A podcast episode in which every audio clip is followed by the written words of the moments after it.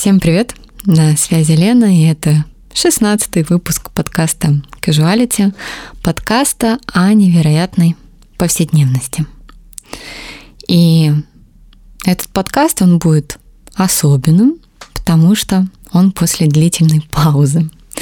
И я вам расскажу и о паузе, и о том, что происходило во время этой паузы, и о чем, собственно, будет сегодняшний выпуск. Но так как сегодняшний выпуск особенный, я хочу, чтобы вы его слушали под музыку. И так вы сразу прочувствуете, о чем вся эта история.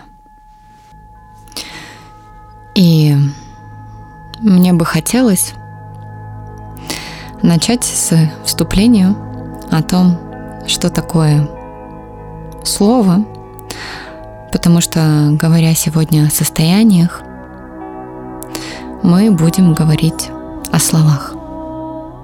Слово имеет силу так действовать на состояние души, как состав лекарств действует на тело. Подобно тому, как разные лекарства изгоняют разные соки из тела, причем одни пресекают болезнь, а другие – жизнь. Так и речи. Одни повергают слушателей в печаль, другие услаждают, третьи пугают, четвертые вселяют в них смелость, пятые же неким злым убеждением отравляют и обвораживают душу. Так вот, пока была пауза для вас, но пауза не для меня, я проходила очень много слоев трансформации и ощущала, вникала, испытывала совершенно новые для себя опыты. И главный инсайт этого времени о том, что правда все вокруг есть уже очень банально, но энергия, вибрации, жизнь. И все, что залетает в нас, имеет большое значение. И то, что вылетает из нас, имеет большое значение. Это равноценный процесс. Поэтому в Библии написано «сначала было Слово». И Слово имеет на нас огромнейшее влияние, слова и речи. Поэтому я считаю, что время, которое сейчас мы чувствуем и ощущаем, которое меняется и трансформируется – которое внедряет в нас новые законы вместе с тем, что происходит в этом мире, это время о том, что останется что-то такое трушное, настоящее, а все нетрушное и ложное будет падать, ломаться и превращаться в пыль. И в нашей жизни – работают состояния. К примеру, когда мы видим ребенка, у нас не возникает никаких слов, но мы ощущаем умиление, радость, восторг, ощущение полноты жизни. Возможно, э, в эту секунду происходит такой процесс, будто мы видим, что Господи, этого прелестного создания. Раньше не существовало я. Он такой маленький, еще не знаком с этой жизнью, так улыбается мне. И все у него впереди. И мы стоим, свидетели жизни, смотрим на него и думаем, что передать через этот взгляд. Что он может от нас испытать. Но все это происходит за долю секунды, и смотря на этого ребенка, мы испытываем некое состояние. И такой же безмолвный контакт происходит, к примеру, когда мы находимся на природе и смотрим на горы, купаемся в реке или в море, загоряем, загораем.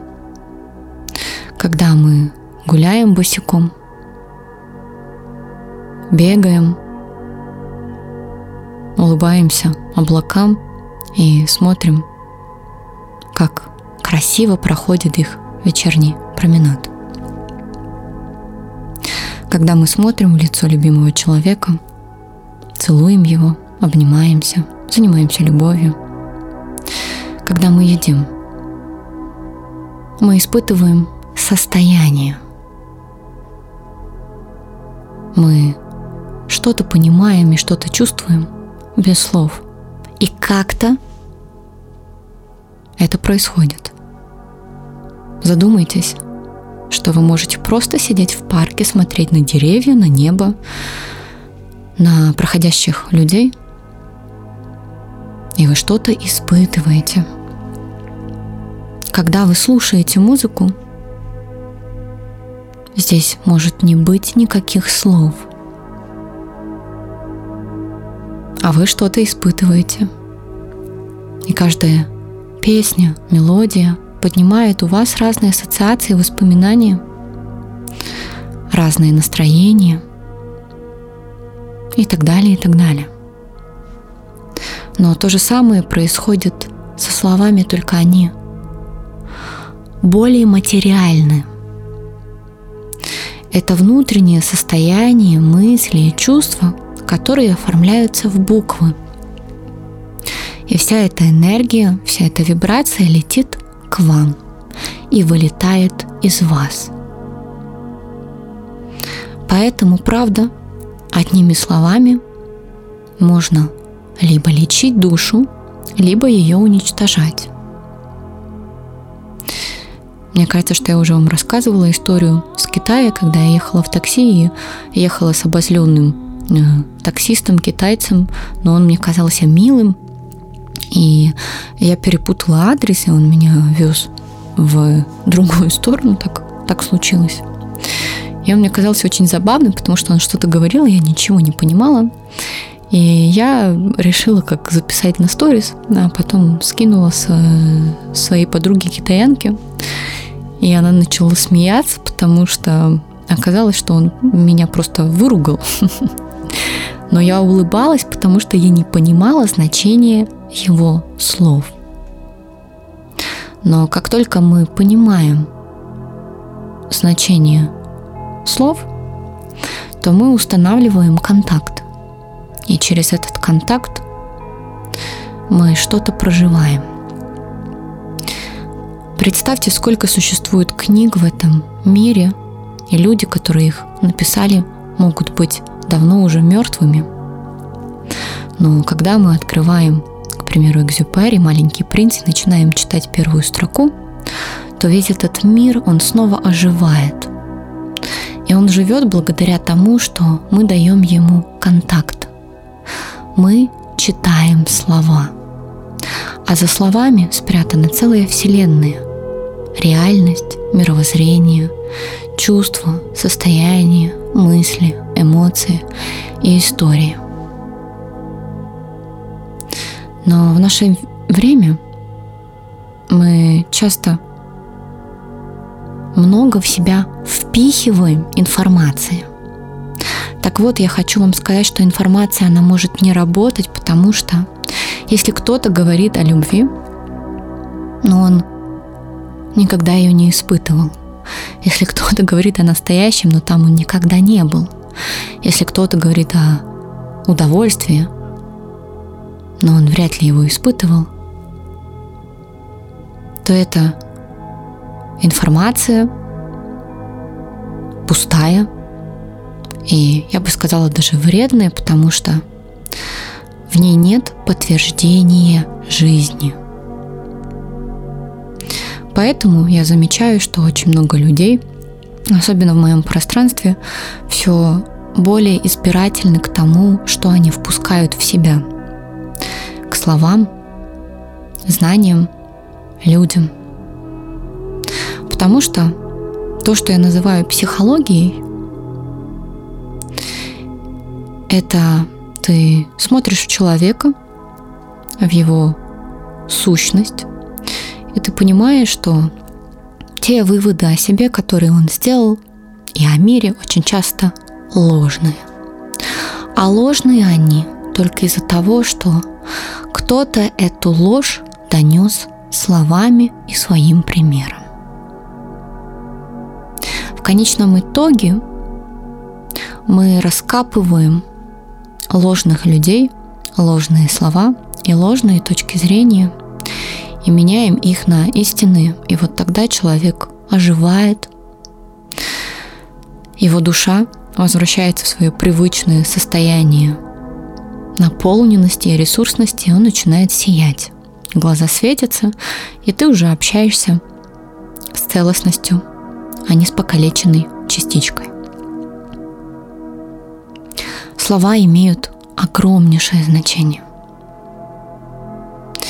И тоже напомнюсь, но это к теме нашего подкаста. Вспомните, а знаете ли вы значение слова «петрикор»? Для вас это сейчас может быть странное слово «петрикор». Петрикор – это какое-то заклинание или название таблеток?